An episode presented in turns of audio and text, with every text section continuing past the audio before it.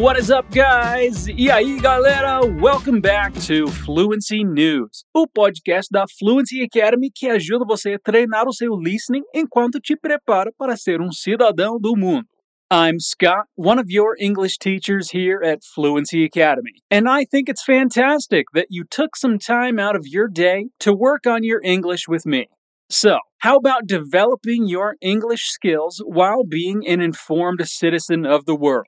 Stay with me till the end, because along with the hottest news, we will have some explanations in Portuguese. Bom, vamos começar lembrando que a Fluency Academy também tem cursos online completos em oito idiomas diferentes.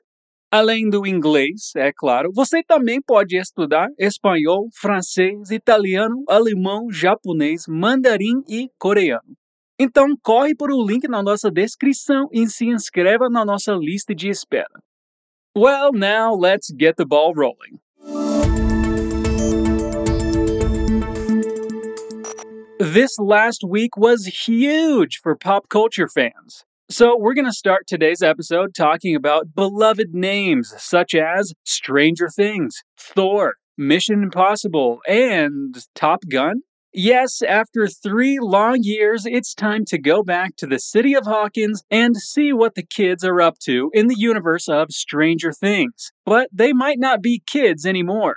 The new trailer for one of Netflix's most successful shows is just over a minute long and doesn't reveal much about the story, but it does show us a glimpse of how intense the new season is going to be and how much the kids have grown. Another thing that caught the attention of the public was the revelation that the season is going to be divided into two volumes. The first one consisting of seven episodes, and the second of just two. All the episodes will be more than one hour long, and the season finale will have a whopping two hours and 30 minutes, which is longer than most full length movies on the streaming service. I'm just glad they're finally making a new season. It seems like the last one ended so long ago. These kid actors have got to be like 30 years old by now, right? Anyway, now from a different studio altogether, we have Marvel dropping one more trailer for Thor Love and Thunder. And the fans couldn't help but notice the intense He Man and She Ra influence, adding to the genre appropriation that the Marvel Cinematic Universe has been successfully achieving over the last 14 years. And finally, if you think the new Stranger Things took a long time to be released, check this one out.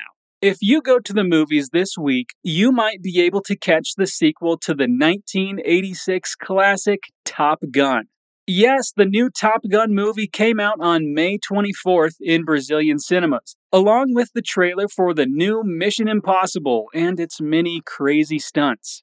And critics are saying that the Top Gun sequel is one of, if not the best performance in Tom Cruise's career.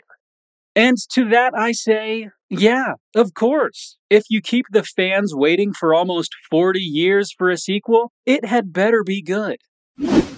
E eu não sei você, mas eu fiquei com muita vontade de ir no cinema depois dessa notícia. Mas bom, aqui a gente tem uma daquelas expressões cuja tradução literal não ajuda muito no entendimento.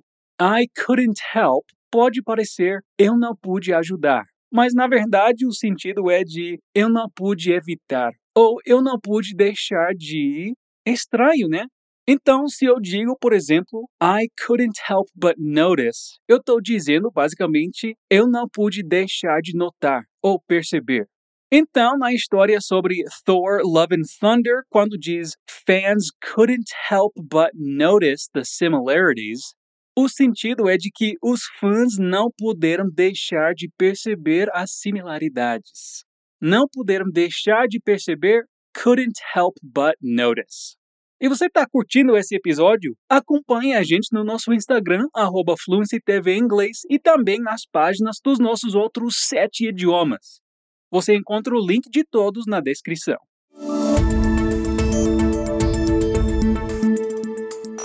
And moving on to the second headline, we have some shocking news, but in a good way.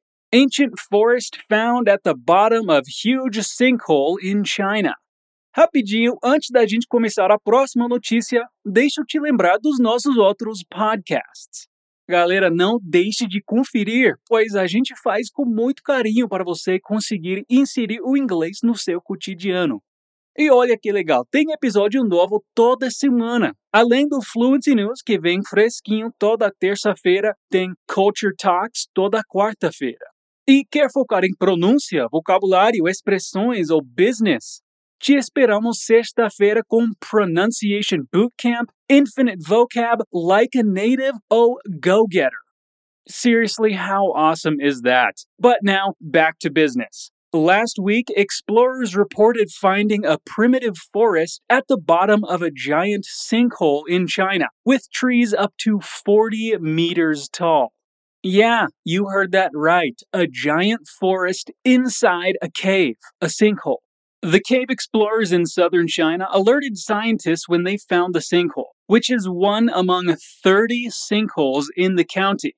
This sinkhole is the largest in the area, being 306 meters long, 150 meters wide, and 192 meters deep. Yes, a hole in the ground with a depth of 192 meters. It sounds like something out of a video game. Scientists walked for hours to reach the base of the sinkhole. Chen, who led the expedition team, said, I wouldn't be surprised to know that there are species found in these caves that have never been reported or described by science until now. The landscape in the area is formed primarily by the dissolution of bedrock by groundwater. This means dramatic sinkholes and caves are created. This one, however, is rare because it's deep but shaped in a way that light filters in so large trees can grow. Bom, você deve estar se perguntando o que, que é uma sinkhole, né? A tradução literal seria dolina, que é um buraco em um chão de pedra, mas é um buraco causado pela erosão da água. Então, nessa área citada na notícia, o chão é de pedra e é cheio dessas depressões, cavernas, grutas e etc. Outra palavra interessante aqui que aparece bastante no cotidiano também é depth, que se escreve D-E-P-T-H e quer dizer profundidade. Depth. Depth. Sim, a pronúncia é meio chatinha de início, mas se torna bem tranquila com a prática. Depth.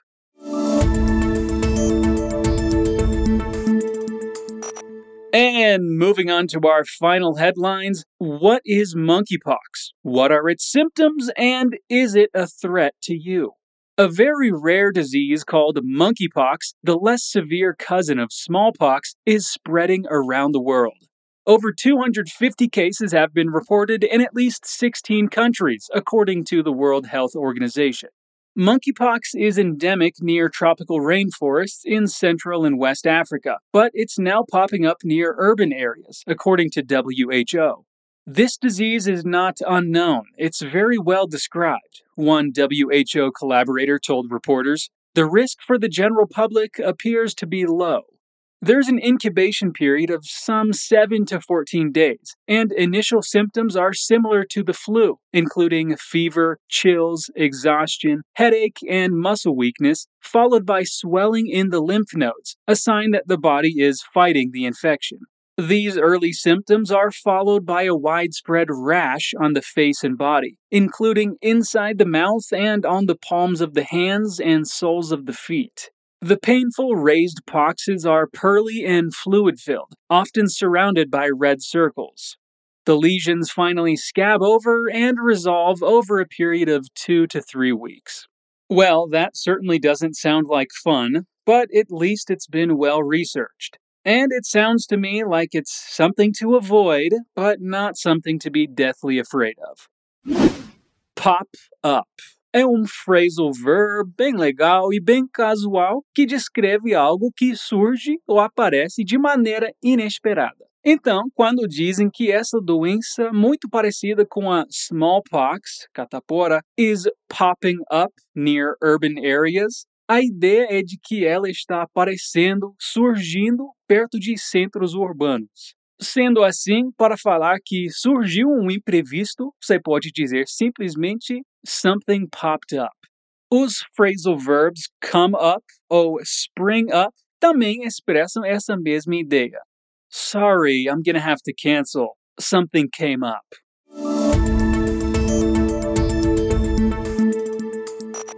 And finally, many of you gamers will be over the moon. International Counter Strike Global Offensive Championship in Brazil for the first time with a grand prize of $1 million. Counter Strike Global Offensive was released in August 2012 as a sequel to the original Counter Strike.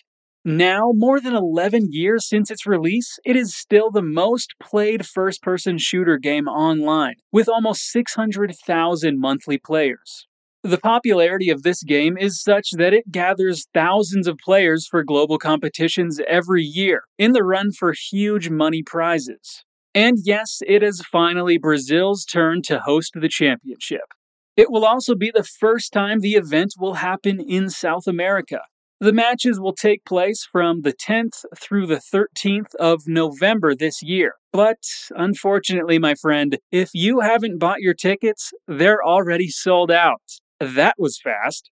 Brazilian players have won the championship twice, and the country is home to some of the most numerous and passionate supporters in the world. Having the event in Brazil has long been a dream, one which almost came true in 2020 but had to be postponed due to the pandemic. Você já notou que no inglês podemos expressar o mesmo significado de muitas maneiras diferentes? Aqui na reportagem temos um exemplo clássico disso. A frase idiomática take place quer dizer acontecer, ocorrer. Então, sim, podemos usar take place no lugar do verbo happen e no lugar do verbo occur. Eu diria até que ela é mais comum por ser mais casual, take place. Sendo assim, a frase The matches will take place in November significa as partidas vão ocorrer em novembro.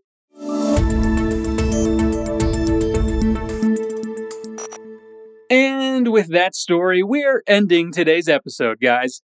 There's a new episode of Fluency News every week, so don't forget to keep an eye out to stay informed about what's happening.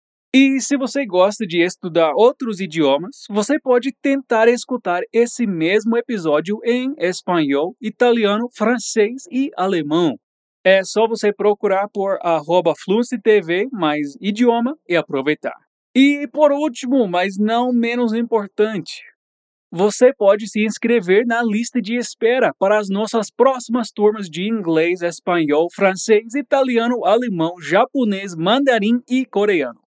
Não fique de fora. Aperte o link na descrição desse episódio e faça sua inscrição 100% gratuita. Alright, I'll see you next week. Take care. Peace out.